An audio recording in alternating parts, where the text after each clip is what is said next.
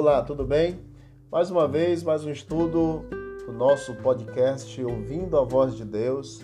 E que bom estarmos juntos. Vamos relembrar o estudo passado. O estudo passado foi sobre salvação pela graça. Sabemos que a salvação em toda a Bíblia é pela graça de Deus para nos salvar. Jesus morreu na cruz. O primeiro passo que confirma a salvação é aceitar a Jesus Cristo como nosso Senhor e Salvador. O segundo passo arrepender-se e converter-se.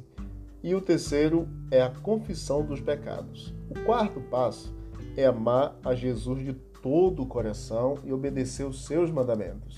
O quinto passo é ser batizado por imersão como Jesus foi batizado. O sexto passo é ser perseverante, ou seja, continuar praticando a palavra de Deus. Em que devemos perseverar? Ler a Bíblia, orar, ir à igreja e também pregar o Evangelho. Hoje vamos estudar sobre o santuário de Deus. O santuário da terra, ele era um modelo do santuário celestial. Jesus ele realiza duas tarefas no santuário celestial. Quais são elas? A intercessão, porque ele é o nosso sumo sacerdote, e ele também realiza a obra de juízo que antecede a sua segunda vinda aqui à Terra.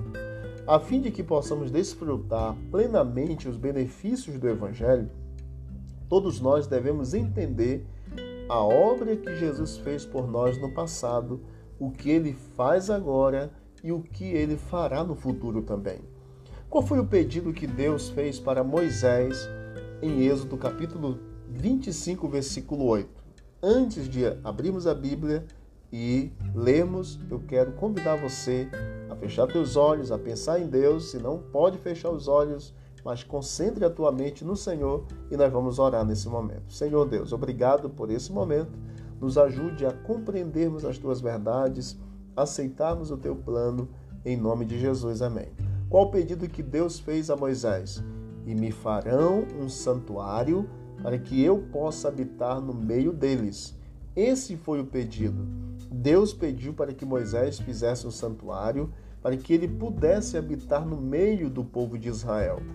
Vê que Deus falou, faças tudo conforme está escrito ou conforme o, o, o modelo que eu estou te mostrando no monte. Então Moisés fez o santuário e como é que era esse santuário? O santuário ele era dividido em dois compartimentos. A parte do tabernáculo era dividida em duas partes. Primeiro era o lugar santo e o segundo era o lugar santíssimo. No lugar santo, o sacerdote ele realizava o trabalho diariamente. Em Hebreus capítulo 9, versículo 6, nos fala exatamente sobre isso. E continha uma mesa com pães, o candelabro e o altar de incenso, do mesmo lugar, aí nesse compartimento chamado lugar santo. No lugar santíssimo, o sumo sacerdote ele entrava uma vez por ano no dia da expiação, que caía no dia 10 do sétimo mês. Ali se encontra ou encontravam-se no lugar santo dos santos ou santíssimo a arca da aliança, coberta de ouro com as tábuas dos dez mandamentos, uma urna de ouro contendo maná e o bordão de Arão ou a vara de Arão. Um véu separava esses dois compartimentos, diz Êxodo capítulo 26, versículo 33. Outro detalhe interessante é que à frente do lugar santo ficava o pátio no qual estavam o altar do holocausto e a pia em que os sacerdotes lavavam as mãos. Então havia uma área toda chamada pátio, que ficava o altar de sacrifício ou de holocausto, uma bacia de bronze para lavar-se as mãos, e dentro do tabernáculo havia o lugar santo e o lugar santíssimo, sendo que quando o sacerdote entrava todos os dias no lugar santo, ele encontrava do seu lado direito a mesa com os pães da proposição, do seu lado esquerdo o castiçal ou candelabro com sete lâmpadas e que continuamente estavam acesas. Na frente ali do véu tinha o altar de incenso e dentro do lugar santíssimo, por trás da cortina ou do véu, havia a arca da aliança com os dez mandamentos dentro, duas tábuas dos dez mandamentos, a vara de Arão e um pote com maná, que era o pão que caía do céu para o povo de Israel se alimentar. Como é que era o santuário? O santuário ele era móvel, cercado e teve sua construção aprovada pelo próprio Deus em Êxodo capítulo 40, versículo 34 em diante. Em que consistia o serviço diário do santuário? Isto é o que oferecerás sobre o altar dos cordeiros de um ano, cada dia, continuamente, diz a palavra de Deus no livro de Êxodo, capítulo 29, versículo 38 a 42. Qual é o que consistia esse, esse, esse serviço diário? Oferecer dois cordeiros diariamente que representavam Jesus que na cruz viria morrer por cada um de nós. Qual era a festa que dava fim ao ciclo anual das cerimônias do santuário. Sabe qual era a festa? Mas aos dez dias deste mês, que era o sétimo mês, o sétimo mês, será o dia da expiação. Tereis santa convocação e afligireis a vossa alma. Então, nesse décimo dia do sétimo mês, era o dia da expiação, que é conhecido para os judeus como Yom Kippur, ou o dia do juízo. Em que consistia a purificação do santuário que acontecia nesse dia? Acontecia o sacrifício diário, como nos outros dias.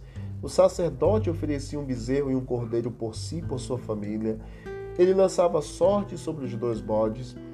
Ele realizava o sacrifício do bode que era oferecido a Deus. O sangue do bode era aspergido no lugar santíssimo e os pecados eram transferidos para o bode Azazel, que era o segundo bode, que era enviado ao deserto. Através do sacrifício diário, os pecados eram transferidos simbolicamente do pecador arrependido para o santuário uma vez ao ano. Realizava-se a limpeza ou a purificação do santuário no dia da expiação, removendo os pecados para o deserto. O que aconteceu, ou que acontecimento marcou a consumação do, do ritual do santuário terrestre? Mateus capítulo 27, versículo 50, nos diz que quando Jesus Cristo morreu na cruz, o véu do santuário rasgou-se de alto a baixo em duas partes, fenderam-se as rochas, e no capítulo 8 de Hebreus nos diz que as coisas que temos dito é que possuímos tal sumo sacerdote que se assentou à destra do trono da majestade nos céus, como ministro do santuário e do verdadeiro tabernáculo que o Senhor erigiu e não o homem. Então, no momento da morte de Cristo, o véu do santuário rasgou-se e Jesus passou na sua morte assim a consumar a, os rituais do santuário, porque tudo representava Jesus Cristo. Tudo que tinha no santuário foi consumado exatamente em Cristo, porque ele é o Cordeiro de Deus que tira o pecado do mundo. Quais as evidências bíblicas de um santuário que temos no céu? Em Êxodo capítulo 25, verso 40, nós temos exatamente o texto que Deus falou para Moisés: faças segundo o modelo que te foi mostrado no monte. Então, no capítulo 4 de Apocalipse, nós vemos que do trono saem relâmpagos, vozes e trovões, e diante do trono ardem sete tochas de fogo, que são os sete Espíritos de Deus. Então, do trono que tem no santuário no céu, ele está exatamente é, comprovando em Apocalipse capítulo 4 e também Apocalipse capítulo 11, quando diz assim: Abriu-se então o santuário de Deus que se acha no céu e foi vista a arca da aliança no seu santuário. Queridos, ou querida amiga, querido amigo, no céu nós temos o santuário original. A exemplo do que ocorria no santuário da terra, Jesus está realizando em nosso favor duas atividades no santuário celestial hoje.